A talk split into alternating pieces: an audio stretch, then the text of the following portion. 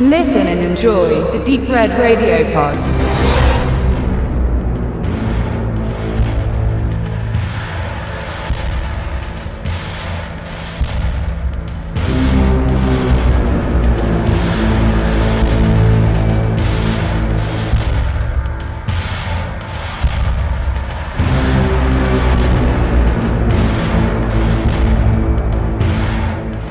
Die junge FBI-Agentin Kate Macy arbeitet als Mitglied eines SWAT-Teams in Tucson, Arizona.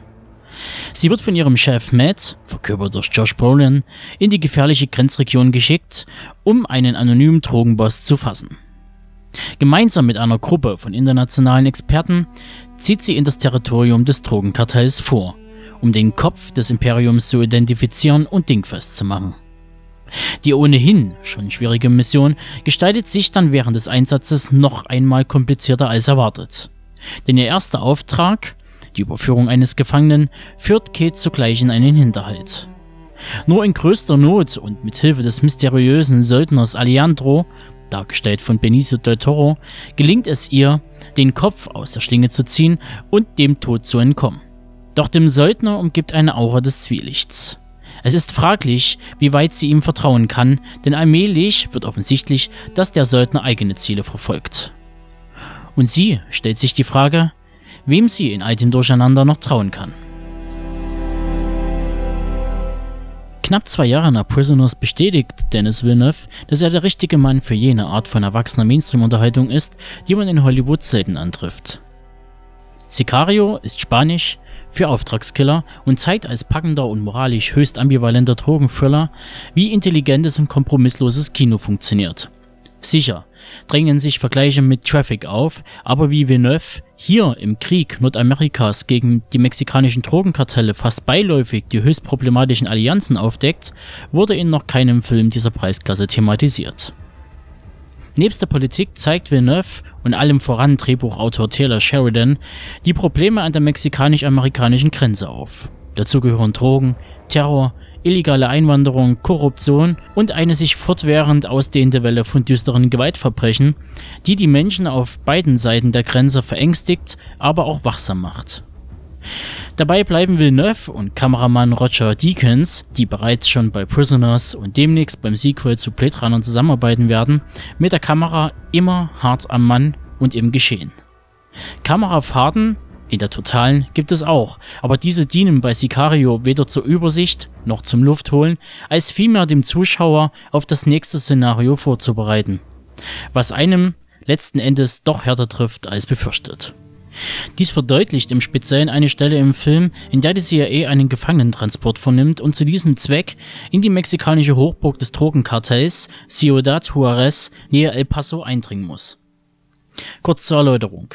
Die Millionenstadt hat es in den letzten Jahrzehnten zur traurigen Berühmtheit gebracht, seit dem Kartell im Jahr 2006 durch die USA und dem Staat Mexiko der Kampf angesagt wurde. In dieser Zeit, also knapp zehn Jahre, sind in der Region gut 30.000 Menschen ums Leben gekommen. Das entspricht rund acht Toten pro Tag. Besonders eine Mordserie an Frauen, der seit Anfang der 90er Jahre vermutlich rund 1200 zum Opfer fielen, brachte der Metropole den Titel der gefährlichsten Stadt der Welt ein. Und mit diesem Wissen im Hinterkopf fühlt sich der Trip der Task Force ins Herz des dunklen Mikrokosmos auch beklemmend, angespannt und pleiernd an. Es wird dabei nichts geschönt. Der Zuschauer erhascht die Gewalt in den Straßen und Gassen, zeigt die militarisierten Parteien und zur Abschreckung für Justiz und Staat hängen verstümmelte Torso an den Zufahrten und Brücken. Sicher, im ersten Moment denkt man an die Stereotypen-Übertreibung Hollywoods und das Bedienen von Klischees. Aber da ist man bei Villeneuve und Sheridan an der falschen Adresse. Letztgenannter ist in Texas geboren und aufgewachsen und konnte die Veränderungen jenseits der Grenze Tag ein, Tag aus mitverfolgen. Diese gewonnenen Eindrücke und die Recherchearbeit spiegeln sich im Skript zu Sicario wieder. Und dieses wirkt trotz der Gradlinigkeit sehr komplex. In diesem Film geht es um die Wahlmöglichkeiten und Entscheidungen. Und zudem sei es schwer zu sagen, ob es in Sicario eine Figur gibt, die eindeutig gut oder böse ist. Oder ob der Zweck am Ende immer die Mittel heiligt sinnierte Del Toro in einem Interview. Fragen, die sich an dieser Stelle nicht nur Herr Del Toro, sondern auch Sheridan um meine Wenigkeit stellen. Besonders die Hauptprotagonistin Kate sieht sich mit der Wir- oder Sie-Devise der verblassenden Bush-Ära konfrontiert und wird am Ende zur unweigerlichen Erkenntnis kommen, dass die Wahrheit vom Blickwinkel abhängt, mit der man diese betrachtet. Ein wirksames Stilmittel, sicherlich. Aber wer das filmische Övre von Villeneuve kennt, wird dies wenig überraschen, da man um das Kafkaeske Schicksal der Figuren weiß. Doch was ich damit genau meine, müsst ihr dann schon selbst in Erfahrung bringen. Ich für meinen Teil habe ein 120-minütiges Drama im Actiongewand erlebt, das die Regeln Hollywoods ignoriert und ohne Mafia-Pathos und Patriotismus auskommt. Und zudem dem Thriller-Genre eine neue, geerdete Note beimischt. Von mir deshalb eine ganz deutliche Empfehlung für Sicario.